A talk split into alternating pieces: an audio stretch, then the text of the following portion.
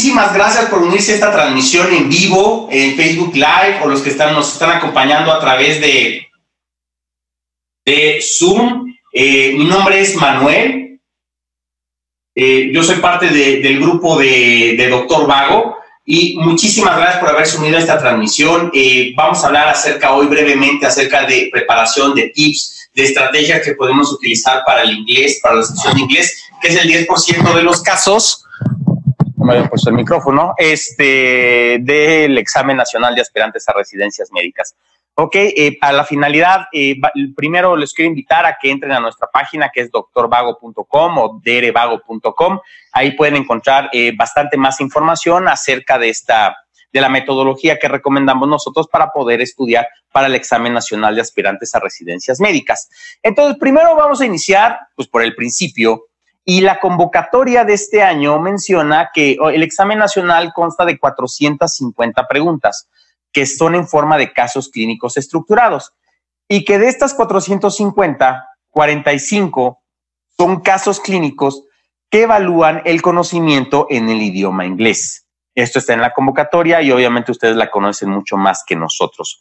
Pero si te das cuenta, lo van, van es la evaluación de este idioma en estructura de casos clínicos.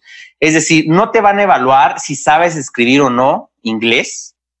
No te van a evaluar pronunciación, que por ejemplo, a diferencia de otros estudios, de otros exámenes internacionales, como es el USMLE en Estados Unidos, te ponen enfrente de un paciente y el examinador está evaluando a los extranjeros cómo se comunican verbalmente con los pacientes y tampoco te van a evaluar tu comprensión auditiva, tu comprensión verbal del idioma inglés. Es decir, toda la evaluación va a ser a través de tu comprensión, a través de la lectura y el hecho de que puedas determinar y te conocer ciertas palabras para poder eh, contestar eh, los casos clínicos. Algo que tiene que quedar muy claro también es lo que sucedió en el 2018. Si tal vez hiciste el examen del año pasado y estás viendo esta transmisión, Existen algunos, algunas sedes, esto fue un rumor, que reportaron de que no preguntaron 45 casos en inglés, sino que probablemente hubo algún problema en el sistema y se pudo y se llegó a preguntar hasta tres veces más los casos en inglés. Obviamente, pues uno va mentalizado que el 10% del examen es inglés, pero si te ponen que es el 30%, pues tal vez puede jugar muchísimo eh, qué tan fuerte estés en este idioma para poder eh, ganar todos los puntos. Entonces, el hecho de que es el 10% de los casos y que en el año pasado hubo este problema que preguntaron hasta tres veces más de lo que habían eh, estipulado en la convocatoria, tenemos que tener una estrategia muy clara para poder ganar este 10% de puntos. Porque esto puede ser la diferencia entre ser seleccionado o no. Porque puedes tener muchísima preparación, dominar los temas, fisiopatología, etiogenia, eh, tratamiento farmacológico, médico, pero puede ser que tal vez no estés tan fuerte en el, en el idioma inglés y es un 10% que va a marcar la diferencia. Recuerda, todos los puntos cuentan para el momento de ser seleccionado. Entonces, eh, lo que nosotros te proponemos en Doctor Vago es el hecho de que tengas un abordaje sistematizado a los casos de inglés. Obviamente tenemos muchísimas ventajas en cuanto a medicina porque hay ciertas palabras que se, que se comparten en los diferentes idiomas, sobre todo pues las que tienen origen griego, ¿no? Como, eh, no sé, paraplegia, este, etiopatiogenia, este, los nombres científicos de los agentes etiológicos infecciosos, etcétera. Eso es algo, una ventaja muy grande, pero bueno, eh, te sirve para comprender, pero bueno, todos tus, eh, tus colegas que están haciendo el examen, pues también las conoces obviamente. Entonces, este es eh, el abordaje que nosotros te proponemos para que resuelvas los casos clínicos en inglés y que son tres puntos nada más. Uno son 102 palabras. El número dos es la estrategia de un minuto y por último, las cuatro preguntas detonantes en el idioma inglés. Vamos a ir desglosando en esta plática cada una de ellas y al final eh, damos eh, la puerta abierta para que puedan hacer sus preguntas. Entonces, empecemos con las palabras. Las 102 palabras no es más que el vocabulario. Entonces, hay ciertas palabras que no se comparten eh, por terminología médica, pero hay ciertas palabras que tienes que conocer para determinar a qué se está refiriendo el evaluador o qué es lo que te quiere cuestionar son palabras que pues no tienen incluso ninguna relación con el idioma español. Entonces es importante, nosotros identificamos 102 palabras, pero tú puedes, lo que te, yo, yo te recomiendo es de que busques, hagas una búsqueda en Google y busques cuáles son las palabras básicas en el idioma inglés médico. Y no hay de otra más que memorizártelas, es decir, eh, aprendértelas, porque por ejemplo, eh, la vamos a ver, por ejemplo aquí, eh, anormal, bueno, pues suena mucho abnormal, pero por ejemplo, ache, que es dolor, Oye, perdonen mi pronunciación, yo lo pronuncio con el mixteco occidental, ¿no? El inglés, pero este, por ejemplo, bruised, ¿no? Que es este moretón, mayugado, eh, cáncer, cáncer, obviamente, pero por ejemplo, illness, que es enfermedad, chickenpox, que es varicela. Entonces, hay ciertas palabras que tú tienes que buscar. Eh, eh, es muy sencillo, hay muchísimas páginas acerca de esto. Nosotros en Doctor Vago identificamos que son 102 palabras las que tienes que dominar, pero son palabras que te tienes que memorizar y te las vas a memorizar de aquí en adelante haciendo ejercicios eh, ya sea que hagas unas flashcards con alguna aplicación, pero son palabras que te tienes que memorizar porque te van a ayudar a poder identificar qué es lo que el evaluador quiere de ti, qué es lo que te quiere preguntar. Por ejemplo, cast. Cast, que a lo mejor pensamos, no sé, los que somos fans de Harry Potter, ¿no? Este, cast spell, que es este, invocar un hechizo, pero cast en ortopedia es yeso, un inmovilizador. Entonces, son palabras que difícilmente, si no las conoces, si no mejoras tu vocabulario, eh, vas a tener un déficit o un hándicap para poder identificar lo que el caso clínico te quiere decir. Entonces, el primer punto es mejorar tu vocabulario, hazlo de ahora en adelante, busca en Google, en, existen eh, vocabulario básico médico, de hecho incluso eh, existen hasta libros de comunicación en inglés médico que puedes descargar incluso gratis y, eh, y de aquí en adelante a la última semana de septiembre, apréndetelas para que tengas esa gran ventaja a comparación de tus otros colegas. Luego, en la segunda parte, vamos a ver la estrategia de un minuto. Y, que, y recuerda, son 450 preguntas el examen nacional, que están divididas en dos bloques. Si haces cuentas, tienes menos de un minuto o casi un minuto por pregunta. Entonces, y todas las preguntas, a diferencia, por ejemplo, del examen español, que es el MIR, todas las preguntas valen lo mismo, todas las preguntas, si las tienes erróneas, no te quita el puntaje, no te sacrifica el puntaje. Entonces, todas las preguntas valen lo mismo hasta, este momento. Obviamente tienen diferentes grados de dificultad, pero tienes muy poco tiempo para hacer el razonamiento y la aplicación médica. Y el hecho de que esté en otro idioma, obviamente, aunque sea cual sea que sea tu dominio del idioma inglés, va a ser un poquito más difícil de poder llegar a una conclusión, aunque sean microsegundos, pero por ser otro idioma tienes muy poco tiempo. Esa es la finalidad. Entonces, lo que vas a hacer con el caso clínico que te pongan es que si te lo ponen en varios párrafos, que es la minoría de los casos, vas a leer la primera oración, la primera línea de cada párrafo o el párrafo que te pongan. Y posteriormente te vas a ir a la pregunta. Recuerda que pueden ser de una a tres preguntas. Así está establecido el examen nacional. No te pueden hacer más de tres preguntas por un caso clínico. Vas a leer la primera oración y luego cada pregunta. La finalidad de esto es el hecho de que tú conozcas de qué se trata el caso clínico, rápidamente vas a identificar, se trata de un caso clínico de pediatría, se, trata de un caso clínico de ginecobstetricia, se trata de un caso clínico de, de medicina interna, de cirugía. Con la primera oración la mayoría de las veces lo puedes identificar. Y luego al irte a las preguntas, no revisar todo el párrafo, no leer todo el párrafo, eso lo va a hacer al último, pero leer cada pregunta vas a identificar qué es lo que te está preguntando el evaluador y de esta forma activar tu mente para que vaya buscando las respuestas y te ayude en automático a poder contestarla de forma correcta. Y por último, antes de pasar a la lectura completa del párrafo, vas a identificar la pregunta detonante. Son cuatro preguntas que es la última parte de la estrategia que te proponemos nosotros. Entonces, de forma práctica, de forma general, aquí ves, la primera parte es la pregunta, lees la primera oración de la pregunta, con eso identificas de qué se trata el caso clínico, que lo vas a leer al último. Y posteriormente, los siguientes párrafitos es, vas a leer cada pregunta que te haga el evaluador. De esta forma vas a ganar mucho tiempo porque después de leer la última pregunta, te vas a ir a leer eh, el caso clínico como tal, vas a identificar ciertas palabras de tu vocabulario que ya estudiaste desde en estas ocho semanas que quedan para el examen nacional y vas a tener muchísima ventaja sobre los demás. Y por último, en cuanto a las preguntas, vas a identificar cuáles son las preguntas detonantes. Y de hecho, si te das cuenta, posteriormente haremos otro Facebook Live el próximo mes, que es este, bueno, de hecho, bueno, sí, ya el próximo mes, que es agosto, eh, acerca de cierta metodología que lleves para el examen nacional. No son muchas las preguntas que te pueden hacer acerca de un caso clínico, porque el examen nacional de aspirantes a residencias médicas sigue siendo hasta el día de hoy un examen para, para los clínicos. Es decir, obviamente hay preguntas de fisiopatología, de fisiología básica, de embriología, pero al fin y al cabo lo que quiere la Secretaría de Salud es de que tú estés apto para tratar clínicamente un paciente y que si comprendes y si puedes lograr la integración de las diferentes ciencias básicas y ciencias clínicas para beneficio de tu paciente. Entonces, no existen tantas preguntas realmente que te pueden hacer y nosotros hemos identificado cuatro preguntas que las conocemos como las proto preguntas en Doctor Vago o las preguntas detonantes.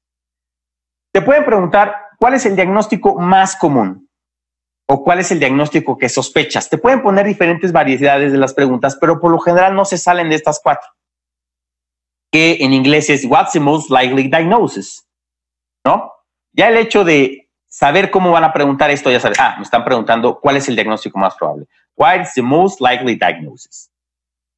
La segunda pregunta, una vez que has hecho la, eh, eh, el diagnóstico, o a lo mejor te piden que no hagas el diagnóstico porque es muy obvio, ¿cuál es el mejor siguiente paso?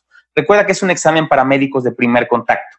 Entonces, aunque quieras ser tú neurocirujano, pediatra, intensivista, obstétrico, estás iniciando como un médico de primer contacto. Entonces, ¿cuál es el mejor siguiente paso? Ya hiciste el diagnóstico, ¿qué es lo que tienes que solicitar a continuación? Y la finalidad de esto es ver si tienes un razonamiento clínico de qué es lo que tú tienes que hacer para quedarte con el paciente y darle un tratamiento o derivarlo a un segundo o incluso tercer nivel de atención. What is the next best step? What is the next best step? ¿Cuál es el mejor siguiente paso? Es decir, vas a solicitar un laboratorio, vas a solicitar un estudio de imagen, vas a ya iniciar alguna maniobra terapéutica. La tercera pregunta es, ¿cuál es el mejor tratamiento inicial? What's the best initial treatment for this patient? Así te lo van a poner. Puede ser que te lo pongan en conjunto con diagnóstico o mejor siguiente paso, o te lo pongan eh, qué es lo que sigue. Por ejemplo, un paciente que haces un diagnóstico clínico de neumotórax, atención, ¿cuál es el mejor siguiente paso? Pues no es pedirle una placa, no es ponerle una sonda endopleural, no es hacer interconsulta neumología. El mejor siguiente paso es introducirle un catéter yelco en el segundo espacio intercostal para que salga todo el aire. Y ya posteriormente hará las evaluaciones. Obviamente todo esto lo hacemos al mismo tiempo en los servicios, pero la Secretaría de Salud quiere estar consciente, quiere verificar el hecho de que tienes un pensamiento ordenado. Entonces, por esto la tercera pregunta es, ¿cuál es el mejor tratamiento inicial? What is the best initial treatment for this patient? Y la cuarta pregunta, que ya no es tan eh, cuestionada, porque el hecho de que ya está eh, blindado el examen a que sea caso clínico y de una a tres preguntas, ya no se hacen cuatro más del tratamiento que elegiste, de los medicamentos que elegiste, del procedimiento quirúrgico que elegiste, cuál es el evento adverso más común. Of the following, te van a poner de los siguientes, which one is the most common adverse event of your initial treatment? Es decir, cuál es el evento adverso más común de la maniobra terapéutica que tú hiciste. Teniendo estas cuatro preguntas y memorizándotelas, ahorita ya lo estás haciendo por estar asistiendo a esta clase, ya tienes muchísima ventaja, no solamente por el hecho de tener ya un vocabulario básico, de haber hecho la estrategia de un minuto, que es la lectura rápida para identificar qué es, y tener las cuatro preguntas detonantes. Obviamente no te van a poner a lo mejor tal vez las cuatro preguntas tal cual, pero te van a poner algo similar, que lo vamos a ver en los siguientes ejercicios. Vas a tener muchísima ventaja ya con respecto a los demás sustentantes. Entonces, vamos a hacer una serie de ejercicios, vamos a hacer dos ejercicios en el cual vamos a eh, aplicar todo esto que acabamos de hacer, salvo lo del vocabulario, ¿no? Lo, lo siento, recuerda que esa es tu tarea, el hecho de buscar vocabulario básico médico, que te lo aprendas de aquí a finales de septiembre, porque son palabras que no se parecen al español, algunas sí se parecen, pero hay unas que no, y eso te va a dar ventaja, porque eh, yo he visto, por ejemplo, cursos eh, de inglés para, para el ENARM, pues los ponen a conjugar el verbo to be, Miguel, o sea, el I am, you are, we, no, no, de hecho íbamos a empezar así con, con, la conjugación de ese verbo, pero este, pues por cuestiones de tiempo no lo hicimos. Pero la finalidad no es el hecho, digo, qué bueno que quieras estudiar inglés, qué bueno, te va a ayudar muchísimo. Recuerda que mucha de la bibliografía que leemos en medicina está en idioma inglés, pero eh, no es la finalidad para el examen. La cosa es ser prácticos y sobre todo ahora que quedan ocho semanas. Entonces vamos a empezar con el primer ejercicio. Eh, te pone en este caso clínico. Entonces, pues es un caso clínico intimidante porque todo está en inglés. Entonces recuerda, lo primero, que es lo, ya tienes tus 102 preguntas, tus 102 palabras, perdón, memorizadas, pueden ser más, pueden ser menos, eh, nosotros significamos 110, 102, perdón. Entonces lo primero que vas a hacer, recuerda, es la estrategia de un minuto. Leer la primera oración del caso clínico y posteriormente leer cada una de las preguntas. Obviamente por aquí, por espacio y para que sea mucho más sencillo, solamente pusimos una pregunta, pero recuerda que puede ser de una a tres.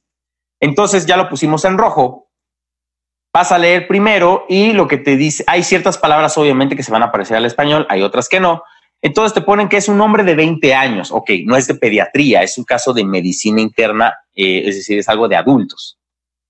Que tiene fiebre, dolor de cabeza y alteración del estado mental. Ok, entonces es abordaje de la alteración de fiebre y alteraciones del estado de alerta. Ok, ya con eso vas activando eh, tu sistema nervioso para que vaya pensando en los diferentes diagnósticos diferenciales y mayor información te van a poner en el caso clínico que vas a leer al final.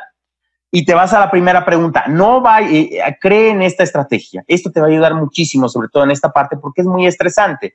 Porque al fin y al cabo piensas en español, hablas en español. Creo que la mayoría de las personas que están asistiendo a este seminario eh, es así entonces vas a leer la primera oración y posteriormente te vas a ir a la primera pregunta. ¿Cuál de los siguientes es la causa más probable de falla renal aguda? Acute kidney injury, ¿no? Kidney, ya sabes que es riñón, ya lo leíste en tu vocabulario. Injury, ya sabes que es falla renal o lesión renal. Entonces, es un caso de un paciente de 20 años con alteraciones del estado de alerta, que tiene fiebre y que tiene falla renal. Posterior, después vas a encontrar palabras que son las que pusimos en color verde, las cuales te pueden orientar. Es un paciente de 20 años que tiene fiebre, cefalea, alteración del estado de alerta. Hay otra palabra en verde que dice que mejora. Ok, dice que dos días después de iniciar aciclovir intravenoso mejoró su estado neurológico, pero que ahora está con náusea, vómito, discomfort, que es eh, malestar general.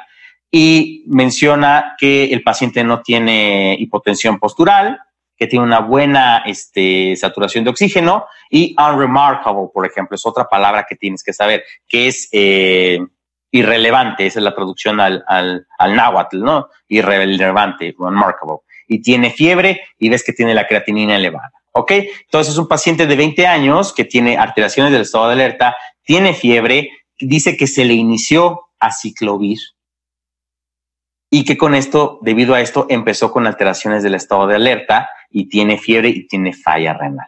Entonces, la pregunta, ¿cuál de las siguientes es la causa más probable de su falla renal? Con todo esto, pues simplemente ya lo vas a tener, eh, si seguiste esa estrategia, rápidamente te va a saltar que, bueno, pues este paciente, lo único que pasó después fue que le pusieron aciclovir intravenoso. Entonces, no es probable de que tenga obstrucción del cuello vesical. Una glomerulonefritis, a lo mejor nos hablarían, por ejemplo, de que tuviera un sedimento duro, que tuviera eh, cilindros este, en forma de puro. Y una obstrucción renal tubular, pues te hablaría a lo mejor de un paciente que no tiene por qué tener fiebre o alteraciones del estado de alerta. Entonces, con todo esto se conjunta y haces el diagnóstico de una nefritis intersticial aguda. Obviamente, yo sé que si te lo pusieran en español, eh, sería mucho más rápido tu abordaje. Pero si sigues la estrategia que te estamos recomendando, créeme, vas a ganar muchísimo tiempo y vas a disminuir tu nivel de ansiedad para el examen. ¿Ok?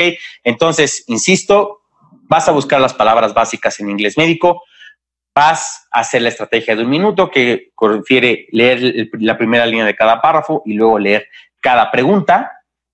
Posteriormente vas a leer todo el caso clínico, pero con lo que acabas de hacer ya ganaste tiempo aunque sean segundos, pero recuerda que solamente tienes un minuto y con esto vas a poder hacer el diagnóstico adecuado en el NAR. Vamos con el segundo caso. Nuevamente, muy intimidante, está todo en inglés, incluso hasta puedes ver ahí rápidamente que existen medicamentos. Entonces, recuerda, lo primero es, vamos a leer la primera línea de la pregunta. Hombre de 68 años, ok, no es de pediatría, no es de ginecobstetricia, es algo de medicina interna y puede ser quirúrgico o no quirúrgico. Llega al servicio de urgencias, ok, está bien, es una urgencia médica.